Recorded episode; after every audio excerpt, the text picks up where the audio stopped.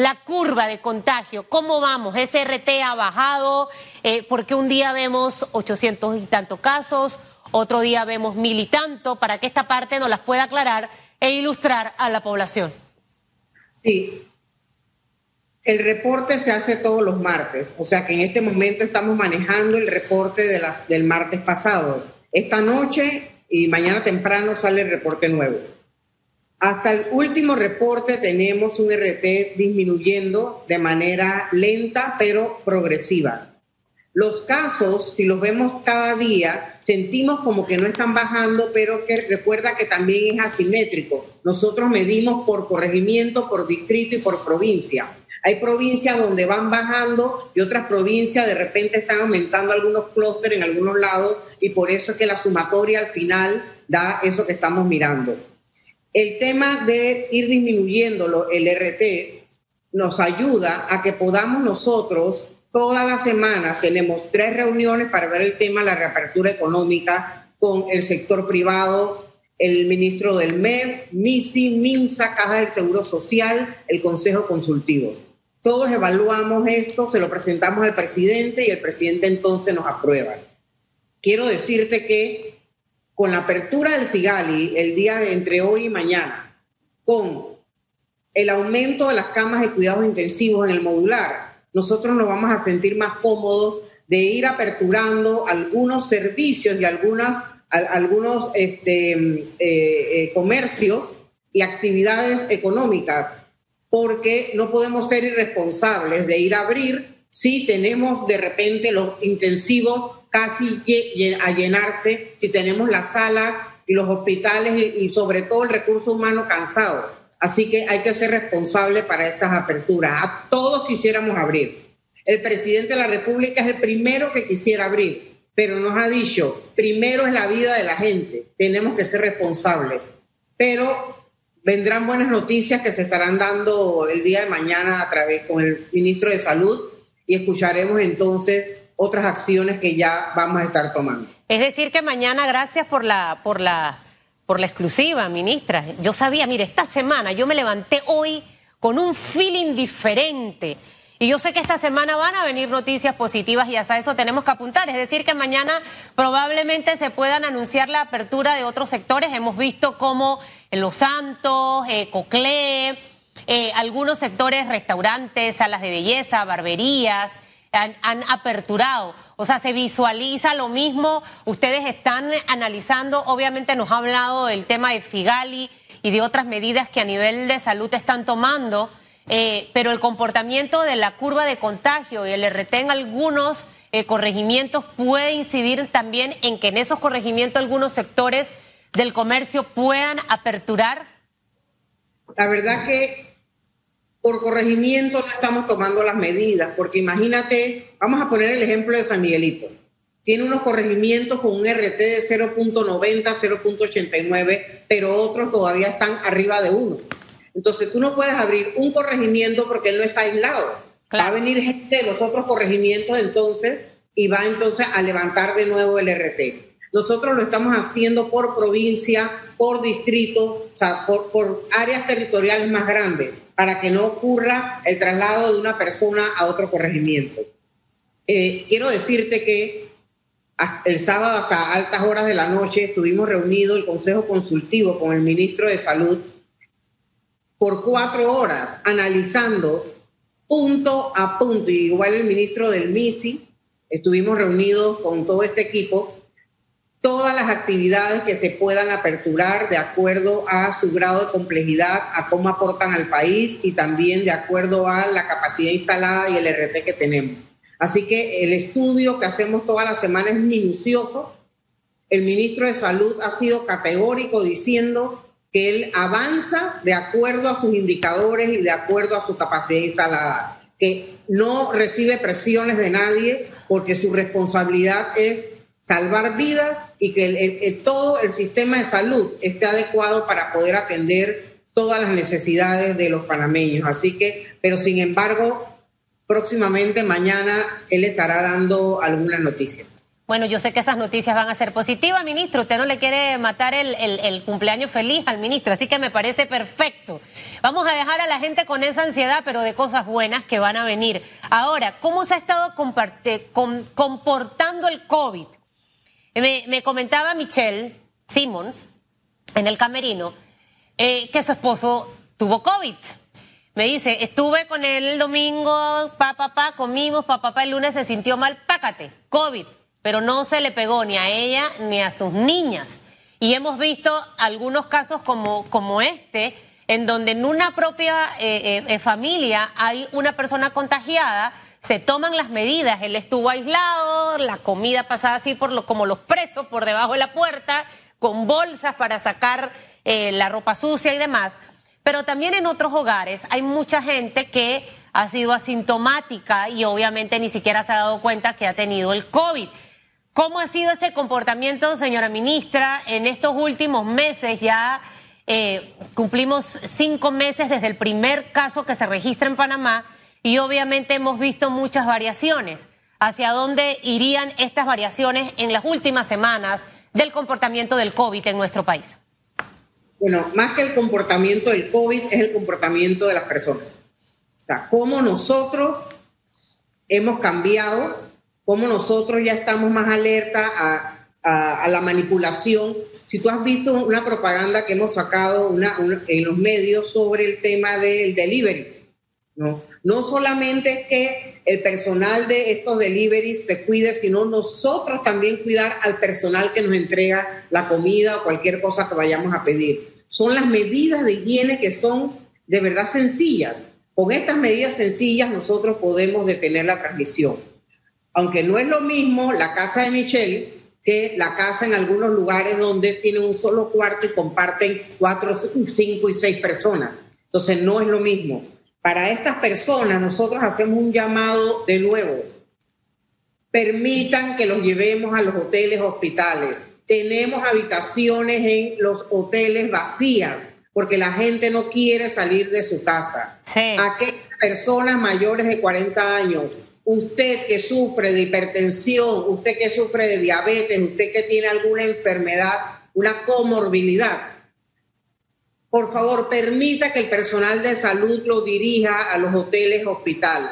Ahí ustedes van a estar cómodos, van a tener sus tres comidas, van a estar con aire acondicionado, van a estar atendidos por médicos y enfermeras. No los vamos a meter en un lugar donde no sea adecuado para ustedes y vamos a salvarles la vida. Así que yo quiero que los medios de comunicación nos ayuden a hacer una campaña para incentivar a las personas positivas con comorbilidades mayores de 40 que pasen estos 14, 10 días en el hotel hospital para que podamos brindarles toda la atención que el pueblo se merece. Bueno, y es que conozco mucha gente que sospecha que tiene COVID, le ha dado fiebre, no llaman por ese miedo precisamente de trasladarlos a los hoteles. Eh, ministra, con respecto a la gente que eh, puede estar confundida en su casa, y, esto se lo pregunto porque eh, muchas personas probablemente son asintomáticas con el virus, lo tuvieron, no se dieron cuenta. otras personas probablemente presentan algunos síntomas. Tengo dolor en la garganta, tengo fiebre, no me está molestando para respirar, pero perdí el olfato. Cuando en realidad una persona que está en su casa debe acudir a un centro hospitalario? ¿Cuál es ese protocolo que debe mantener la persona? El llamar al 169, el decir, tengo esto y esto y esto.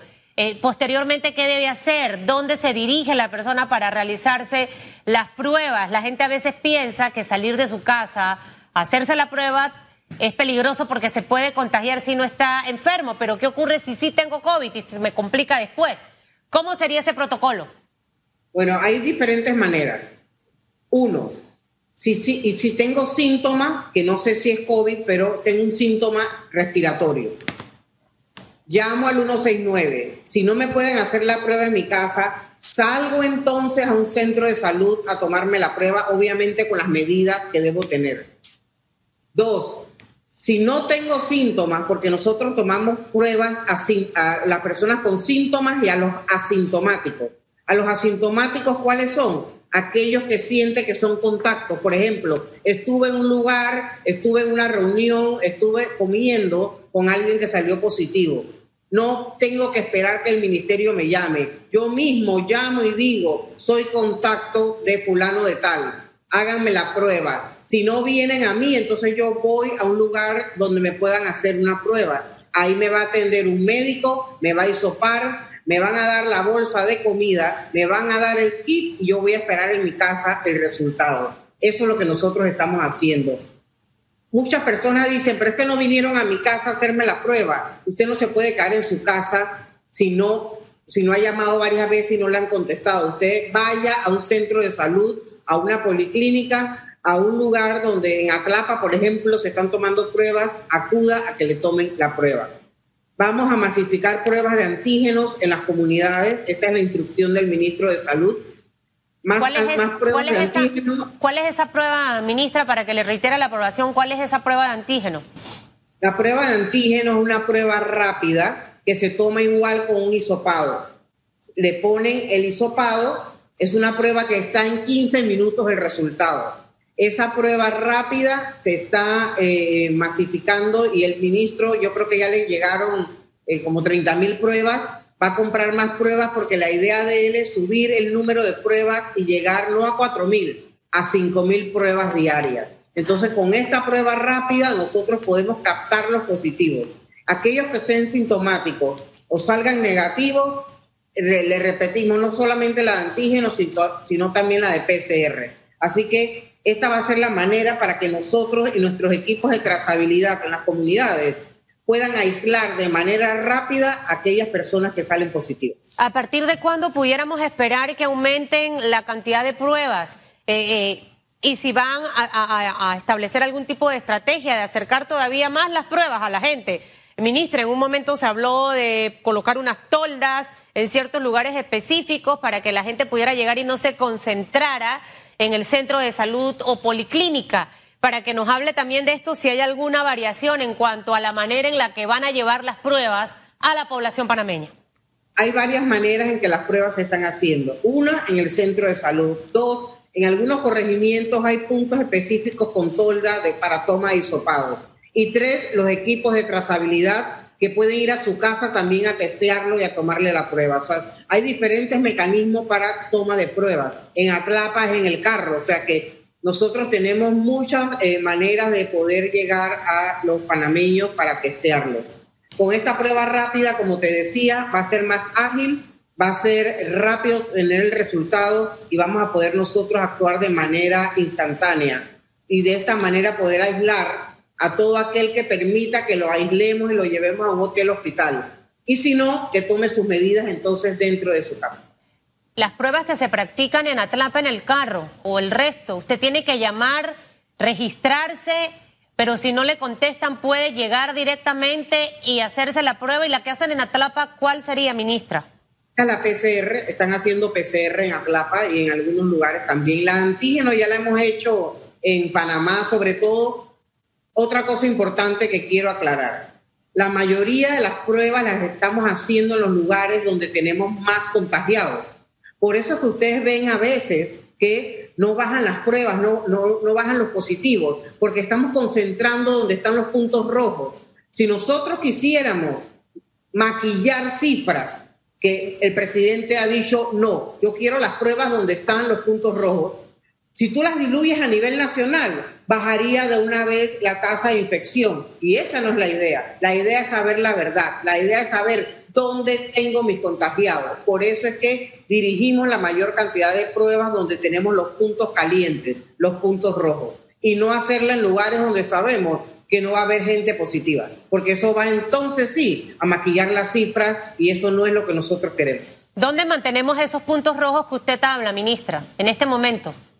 Bueno, mantenemos el, mapa de calor, lo tenemos en el área de Chiriquí, lo tenemos en Panamá Este, todo el área de la 24 de diciembre, Tocumen, toda esa área para allá está más rojo. Está menos rojo, ha bajado la intensidad en Panamá Metro, en San Miguelito y en Panamá Oeste, pero todavía no pasamos al color amarillo ni al verde. Así que mientras se mantenga esa tonalidad de rojo, vamos a seguir concentrando nuestras pruebas en la provincia de Panamá, Panamá Oeste, Chiriquí. Ahora, frente a, este escenario de los, puntos rojos, y válido lo que usted acaba de aclarar, porque mucha gente dice, a mí se la prueba, todavía no me, ha, no me han llamado o no me han dicho, esta es la respuesta o la explicación que dan las autoridades.